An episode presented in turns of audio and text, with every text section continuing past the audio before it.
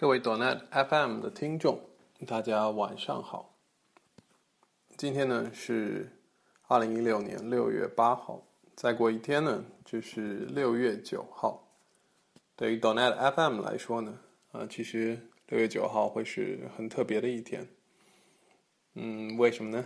嗯，因为其实整个节目的创意和想法都诞生在三个月之前的三月九号。三月二十一号啊，Donet FM 第一期正式上线。到这一期呢，其实就已经啊是第十期啊。虽然我们可能会认为这是一个番外篇啊，因为吕鹏同学现在正在正在国外啊某热带海岛旅行，所以就让我来带大家回顾一下 Donet FM 背后的故事。熟悉我的朋友都知道啊，我其实是个很喜欢玩啊微博的人。微博和微信或者其他的啊论坛区别很大的地方是，呃，通过自己身边的朋友啊，其实可以去认识到他们的朋友。通过这样一个传递的过程呢，啊，可以很快的扩展自己的这个朋友圈。而沟通我和吕鹏中间的啊这个朋友，实际上就是 Ryan 钱啊，之前做客我们 Donut FM 的钱老师。他大概呢是去年的夏天或者秋天啊关注了我，而我呢又从啊自己的新晋粉丝列表里呢找到了他，因为因为他发了很多微博都非常有意思，所以去年秋天呢啊我也回粉了他一下。十月初到十一月初呢，我因为公司的安排去美国那边啊出差，加上自己请假旅行啊，待了有一个月的时间。回国之后的十一月初啊，自己刚刚返回上海，就有朋友提出啊，要要办开发者大会，啊，邀请我去做一次演讲。所以呢，十一月初到十二月初的这将近一个月时间里，自己都是翻来覆去的在改这个演讲的内容。因为对我来说，这是第一次啊公开场合的演讲啊，自己觉得还是要花些精力去准备一下。但是呢，其实微软并没有让我在这个阶段好好的准备和休息啊。我们在十一月十八号啊，微软就在 Connect 大会上开源了 Visual Studio Code。嗯，我们其实，在 Donut FM 的后面的节目里面已经啊多次的做了 Visual Studio Code 专题啊。其实这个 IDE 和啊我们这档节目居然还是非常非常有缘分的。在他开源了这个呃 Visual Studio Code 之后的几天啊，我那个时候就赶紧的去研究了这个 code 的代码。到了二十号，我差不多已经准备去做一个自己的呃 Visual Studio Code 插件，是给那个 Restructure Text 这样一个啊 Markup 语言。嗯，正在我紧锣密鼓开发的这个阶段呢。呃，偶然在微博上看到钱老师转了一篇，呃，这个关于 Eric Gamma 和 Anders Hillsberg 两个大神的纪念文章。从这个文章来看呢，呃，还是还是多少有些呃有些遗漏的地方，好多故事呢看起来作者都不是太熟悉啊。当然，作者这个头像呢也看起来非常非常的年轻。于是我就啊，在这个博客下面留了言，啊，和这个博客的作者在微博上面呢也呃熟了起来，啊，当然不用多猜啊，这个博客文章的作者就是吕鹏。嗯，不过因为自己其实正忙于呃写这个插件，又在准备啊开发者大会的课程，所以实际上两个人没有太多时间互动。到几天之后的十一月二十四号。我的 Restructure Text for Visual Studio 插件就正式上线。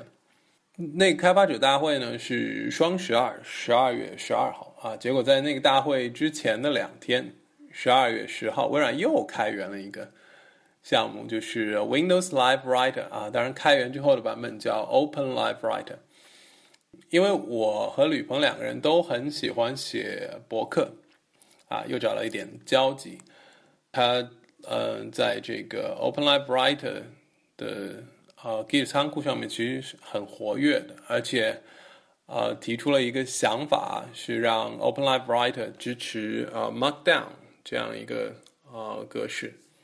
呃，这个非常的吸引了我的目光啊，同时呢，也借此知道了，呃，其实吕鹏当时还和几个九零后的朋友运营着一个叫三人行的博客，聊一些非常有意思的话题，所以那个时候就开始听了他们的播客啊，而且非常的关注他在啊 GitHub 和微博上的一举一动。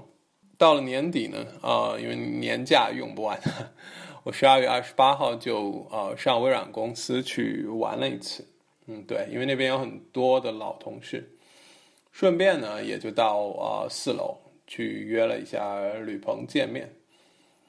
实话实说，在那个小小的会议室里，呃，我们两个人聊得非常非常的开心，非常有意思，因为真人会真人互动和聊天会比在网络上面更加的直接，对吗？呃，讨论了很多微软的技术，包括我们各自对呃微软技术的一些看法啊，当然也包括呃未来的一些计划，非常有意思。那么啊，二零一六年就在啊这样的呃期待中开始了。一月三十一号呢，我们终于有机会把钱老师拉上啊，又好好的见面聊了一次。不过之后呢，啊，毕竟新的一年，大家又开始做啊各自的事情。到二月二十二号的时候，吕鹏同学就告诉我，他他开他也开始研究 Visual Studio Code 的源代码，而且，呃，因为是三十万行 TypeScript，所以立马就昏了头。嗯，挺有意思。我那个时候就给了他一个建议，当然是基于我自己做插件的建议，就是。呃，可能直接去给 Visual Studio Code 这么大一个项目贡献代码啊，pull request 会比较困难。相反呢，呃，这个时候如果你找一个非常好的想法，做一个 Visual Studio Code 的插件，呃，那么通过插件的 API，你其实可以从呃侧面去了解 Visual Studio Code 的啊这个代码。对吗？我们不能正面进攻的时候就就侧面迂回啊！所以吕鹏同学那个时候呃，就从自己比较擅长的语言里挑中 Ruby 啊。当然那个时候呃，插件商店里也没有 Ruby 的项目。于是呢，他就开始捣鼓这个啊 Ruby 的插件。我那个时候也给他推荐了微软自己的啊 PowerShell for Visual Studio Code 啊这个例子给他。年轻人就是年轻。到二十四号，我去问吕鹏啊，进度怎么样的时候，他他居然已经 开动了。而到了二十六号，他的插件就已经正式发布，非常非常的快。嗯，时间到了三月，呃，三月初，那个时候我受呃微软 DX 组的邀请啊，去广州那边做一次这个演讲。啊，吕鹏在九号的时候突然在微信上就问我要不要做一个啊微软主题的播客，于是呢就想到呃做完了广州之行之后呢，再呃再试试看这个能不能全力推动，所以到三月十四号我终于返回了上海啊，就开始跟吕鹏学习这个录音相关的知识。嗯，你记得之前做那个 Ruby 插件哈，就是我天天在催他快快快快点发布，结果等到了这个阶段呢，就轮到他来催我。嗯，因为吕鹏的想法呢，是我们的第一期啊，尽量赶在微软 Build 二零一六大会开始之前，所以在十四号之后的三天里面，我们针对呃 Donet FM 前几期的内容安排。官网域名之类的就做了头脑风暴啊，但是名字和域名我们就其实考虑了很多的方案啊，比如 Donet.io。不过呢，到十六号的时候啊，吕鹏还是很神奇的想到了 Donet. dot 啊 FM 这个域名，我们就立即拿下。到十七号的时候就呃又又找朋友做了一个，嗯，现在我们正在使用的这个官方图标。十九号的下午，我们就终于迎来了这个第一次的录音啊。两个人其实在这个网络上聊了有五十三分钟，不过最后通过剪辑呢，就只留下了三十六分钟。呃，在这一期录制的过程中，我们其实就已经针对啊 Visual Studio Code 做了很多很多的讨论，但是最后为了控制这个节目的长度，就剪掉了不少。嗯，对，当时我们就确定就会是一个非常非常好的专题。所以后面啊也也会录了这么多，等到了啊二十一号，我们就准备啊节目正式发布，才发现，呃官方的微博账号也没有，然后很多的这个播客的第三方平台也都还没有注册，所以二十一号那天晚上其实是非常非常匆忙，啊就开始在微博上注册账号啊，同时也开始给啊一些。微信公众号啊，做这个打榜，对，就是张善友老师的这个微信号，对啊，时间是非常非常的快。那么今天的番外呢，就到此为止啊，下次有机会我们再来聊一下第二期和以后的节目。嗯，希望你喜欢啊这样的小故事。